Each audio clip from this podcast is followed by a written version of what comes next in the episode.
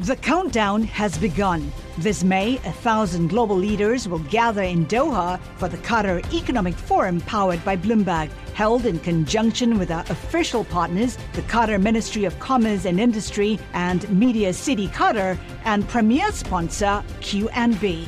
Join heads of state, influential ministers, and leading CEOs to make new connections and gain unique insights. Learn more at QatarEconomicForum.com. Le entregamos todo lo que necesita saber para comenzar el día. Esto es Bloomberg Daybreak para los que escuchan en América Latina y el resto del mundo. Buenos días y bienvenido a Daybreak en español. Es 15 de diciembre de 2021. Soy Eduardo Thompson y hoy tenemos noticias sobre la Fed, la vacuna de Sinovac y una nueva tendencia de construcción en madera. Los futuros en Wall Street están planos a la espera de la Fed, mientras que Europa sube. Asia cerró a la baja, los bonos del Tesoro también están planos, mientras que el crudo retrocede. Hoy a las 2 pm, hora del este, la Reserva Federal publicará su esperada decisión de política monetaria. El consenso es que anunciará una aceleración en su programa de retiro de estímulos y señale más alzas de tasas a futuro. Bloomberg Economics prevé que la Fed recortará las compras de bonos a 30 mil millones de dólares por mes, que espera completar el proceso en marzo y que dejará de describir la inflación como transitoria. Por su parte, el dot plot podría mostrar tres alzas de tasas en 2022. Pasando al coronavirus, dos dosis de la vacuna de Sinovac, una de las vacunas más usadas en el mundo, no proveen suficiente protección contra la variante Omicron y se requerirían vacunas de refuerzo, según dos estudios. En Estados Unidos el Congreso aprobó elevar el techo de la deuda en 2,5 billones de dólares, un monto que debería cubrir las necesidades de endeudamiento del gobierno hasta 2023. Siguiendo en ese país, el gobierno estadounidense estudiaría sanciones más duras contra el mayor productor de chips de China, Semiconductor Manufacturing Corp.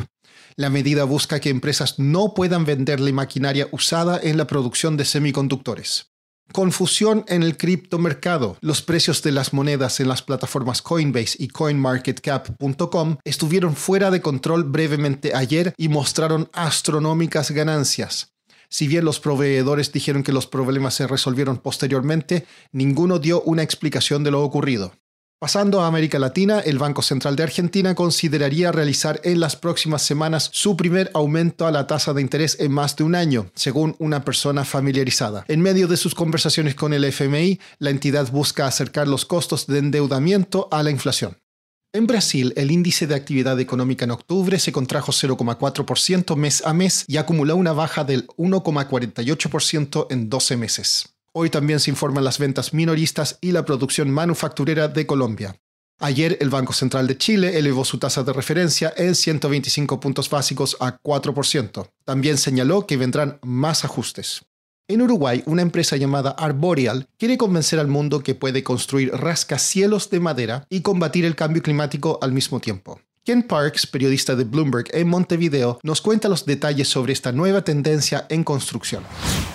Bueno, la, industria global de la construcción eh, se encuentra bajo mucha presión para reducir su huella de carbono y uno de los materiales, los materiales que está cobrando mayor relevancia justamente para bajar la huella de carbono de, ese sector es el mass timber como sustituto a, acero y, Portland en, en, algunas aplicaciones. Y básicamente mass timber son tablas acerradas eh, que se unen con un pegamento para hacer pilares y tienen la capacidad, la fuerza para, para sostener edificios de, muchos pisos, como de rascacielos, rascacielos bajos, digamos, de bajo nivel. Sin embargo, algunos, algunos dicen que su huella de carbono es cuestionable porque uno tiene que primero cortar la, la madera y, queden ramas y restos de madera en el bosque que se descomponen y liberan carbono y, y también el proceso de, industrial de fabricar este madera también es intensivo en, carbono y a su vez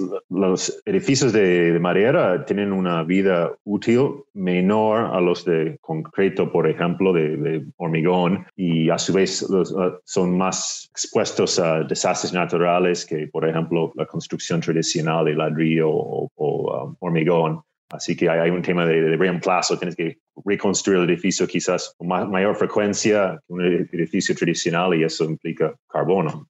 Ken, ¿ya se han hecho edificios con este producto? Sí, eh, eh, en, Noruega, Noruega tiene el edificio de más timber, de madera más, alto del mundo, en 18, con 18 pisos, y hoy en día en, en, la ciudad de Milwaukee, en Estados Unidos, se están construyendo un edificio de 25 pisos de mass timber. Es, un producto de nicho, no, no es, su uso no es masivo todavía, está creciendo en volúmenes, pero todavía sigue siendo un, producto de nicho. Y, en Uruguay, Uruguay no es un país de, construcción en madera, de hecho la gente miren con reojo el tema de construir madera porque hasta recién eh, los productos de madera no, no son de buena calidad. Por último, Elon Musk y Elizabeth Warren están enfrascados nuevamente en una pelea. En Twitter, Warren criticó las leyes tributarias y pidió reformas para que el, comillas, personaje del año, de hecho, pague sus impuestos. Musk respondió que este año está contribuyendo más que cualquier otro ciudadano del país. Eso es todo por hoy, soy Eduardo Thompson, gracias por escucharnos. Conocer todas las noticias que necesita para comenzar el día, revise Daybreak en español en la app Bloomberg Professional. También puede personalizar Daybreak para recibir las noticias que desee. Eso es todo por hoy. Sintonice mañana Bloomberg Daybreak